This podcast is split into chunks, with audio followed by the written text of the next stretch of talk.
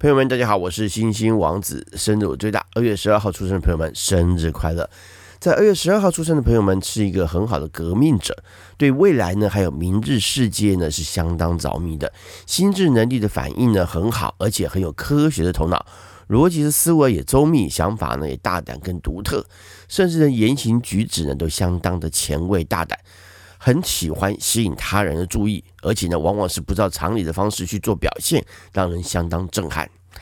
成功的机会很多，不过呢，也因为自认才能不错，有的时候反而不会从头，并且务实的去面对成功的成长，而造成了好高骛远的想法。往往呢，等到更差的人都成功了，才想到要抓住机会表现。不过呢，很多都为时已晚。有一部分在之前出生人是相当害羞的，而且呢，常会为朋友着想，待人处事呢也大多是温和的，想法呢相当独特，常常会提出一些让人吓一跳的想法出现，想象力丰富，有的时候呢会被他人认为有些疯狂，或者是过于天马行空的想法。务实呢是一个非常重大的考验，有的时候呢只会想而缺乏行动力。虽然说看来常常会为了朋友着想，但是呢，却也渐渐从跟朋友交往的过程当中学会许多事情，而且呢，也懂得自己为他人的付出要如何替自己增加价值的肯定，同时也明白该如何筛选朋友，尤其是懂得珍惜你的朋友。也有一小部分的人就会比较冲动，尤其是说话的时候，自信呢固然是好的，不过呢，却也可能会因此而急着说话，要去比过他人，而让他人不开心。不过呢，你自己呢也可能挺不在意的。在这一天出生的人很喜欢创新的休闲活动，太过传统或者是无趣的休闲方式是不太可能吸引到你们的兴趣的，除非有新的玩法或者是大的改革，才可能让你们再去试一试。因此呢，只要你们去过的无聊地方，大概就不会再去玩了哈。但是呢，有的时候呢，却也会因为朋友又说。听起来好像不错的感觉，那种或是那种看法，以为有了什么改改变呢，或者改进呢，又去了，然后又再上当了哈。不过呢，天生的创意呢还不错，因此呢，可以去自己找找什么创新的乐子。不过呢，也因为耐力不耐性哈不够，耐力跟耐心都不太够。然后呢，因此呢，建议呢可以玩一些百玩不腻的棋牌类的游戏，只要找对的人去玩，一切都会好玩的。好。那也有一部分在这一天出生人就不会那么主动去进行休闲活动，大多呢是朋友召唤的一起去，然后呢就一起去了，主动的机会不太大，除非是自己搞点孤僻的时候哈，那可以呢去往一些自己认为呃可以好好享受孤寂感的地方，而这些地方呢却不见得是人少的地方哦，有的时候甚至就是要让自己呃自己孤身置在人群之中。在感情上来看，这天出生人有一部分呢，在情感上是相当在意感情的互动的，再加上想象力很丰富，有的时候呢，常常会让人不知道你天马行空的感情想象是什么。那也就是并不太清楚你为感情付出的言行是什么意思啊，不是发生误会，就是完全搞不清楚。这往往呢会使得你的感情付出太多，而很难得到认同跟回应。不过呢，浪漫倒不是没有，只是真的不会有太多人懂你的浪漫。因此呢，除非你真的不想配合笨蛋，否则最好放慢想法跟言行的节奏，调整到对方能够了解的速度跟变化的程度。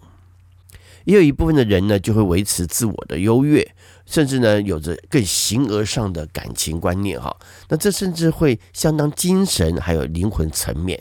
也就是呢，感情的发展呢，根据人道面，不会看外在的状况来判断，而是用内在的感受和对方的聪明才智来考量的。那对于笨蛋呢，哎，完全也没有耐性，但也也不愿意表现出自己的耐性。不过呢，却很容易呢受到有灵性美的人所吸引啊，尤其在穿着上具有异国气质的人。不过呢，很快就会发现自己被骗了而离开。那也有一小部分人则是比较自我跟冲动，不过呢，也会有着天真浪漫的想法跟情怀，只是呢，会以相当幼稚的手法来表现。不过学习感情的表现能力很强，往往更有可能会成为感情老手。在二月十二号出生代表人物非常多哈。首先，唐朝诗人杜甫，西元七一二年，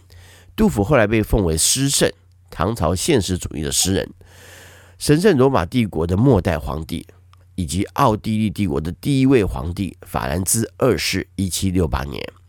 俄国物理学家海因里希·冷次（一八零四年）他发表冷次定律。这个定律呢，实际上呢是电磁现象的能量守恒定律。英国生物学家、博物学家、物质学家达尔文（一八零九年）演化论的奠基人，最著名的研究成果呢是天择演化。美国第十六任总统林肯（一八零九年），英国维多利亚时代诗人乔治·梅瑞迪斯（一八二八年），他代表作品有。伊有坎普的职业利己主义者，十字路口的戴安娜，俄罗斯心理分析师、作家路安德烈亚斯沙勒美，一八六一年，他二十四岁的时候呢，发表小说处女作《为上帝而战》，提出一旦失去对上帝的信仰，人类将会怎样的问题。五十岁的时候呢，认识了弗洛伊德，并且成为他的助手。法国实业家路易·雷诺，一八七七年，汽车工业先驱之一，雷诺汽车的创始人之一。美国陆军五星上将奥马尔·布莱德雷，一八九三年，第二次世界大战期间，美军在北非战场还有欧洲战场的主要指挥官就是他。他是最后一位辞世的五星上将，也是第一位参谋长联盟会议主席。美军有一款系列战车呢，是用他的名字来命名的。韩国企业家李秉哲，一九一零年，三星集团的创始人兼首任会长。犹太裔美籍理论物理学家朱利安斯温格，一九一八年，量子电动力学的创始人之一啊，还有跟理查费曼以及曹永正一郎共获一九六五年诺贝尔物理学奖。日本女歌手、演员、电视主持人、政治家李香兰。她的日本名字呢是山口淑子，一九二零年出生。她在民国初年的辽宁出生，代表歌曲呢是《夜来香》、《何日君再来》，还有《三年》。对，我们都以为《何日君再来》是邓丽君唱的，对不对？其实不是，《何日君再来》是比邓丽君还要早，呃，邓丽君出生的前十六年啊，呃，《何日君再来》就已经被创作出来了。那第一把他唱红的人其实是李香兰，后来周璇有唱过，但是真正唱红的是李香兰。哈。那就大家就知道了哈，有时候也是学一学这样的状况哈。意大利电影导演、歌剧导演、政治家法兰高·齐费里尼，一九二三年，他的成名作呢是改编自莎翁名剧《罗密欧与朱丽叶》的《殉情记》。美国前 NBA 职业篮球运动员比尔·罗素，一九三四年，在迈克·乔丹加入。NBA 之前，罗素呢被许多球评广泛认为是 NBA 历史上最好的球员之一。在二零零九年 NBA 全明星周末，NBA 将总决赛最有价值球员奖正式更名为比尔罗素 NBA 总决赛最有价值球员奖，以纪念罗素十一次获得 NBA 总冠军。在二零一七年六月十六号的时候呢，官方宣布罗素荣获首届 NBA 终身成就奖。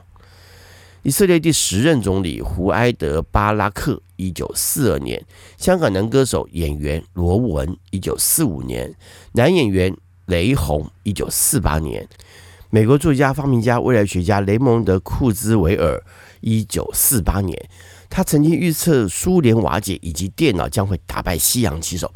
在二零一零年，他自己提出的报告当中呢，在他著作当中总共一百四十七个预测，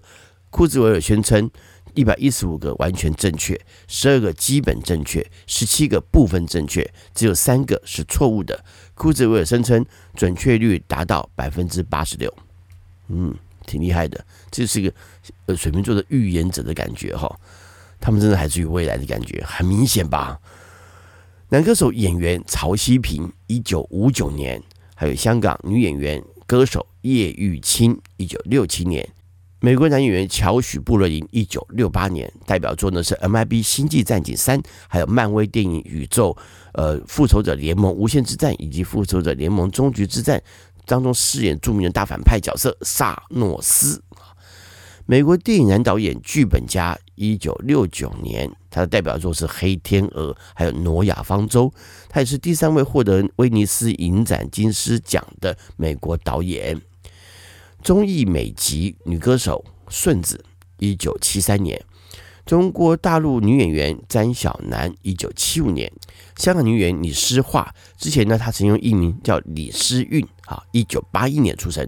日本女演员荣仓奈奈，一九八八年；美国总统林肯他说过，没有什么不可能，没有办法或不可能，常常是庸人或者是懒人的托词。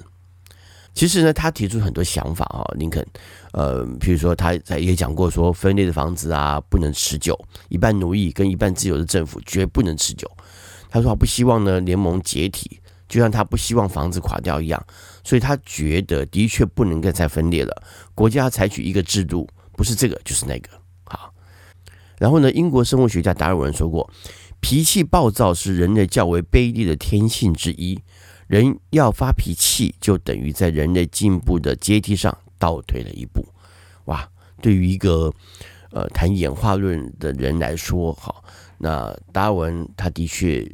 有很多很让我们看到这个世界的生物的原貌，或者是看到生物未来进步的方向。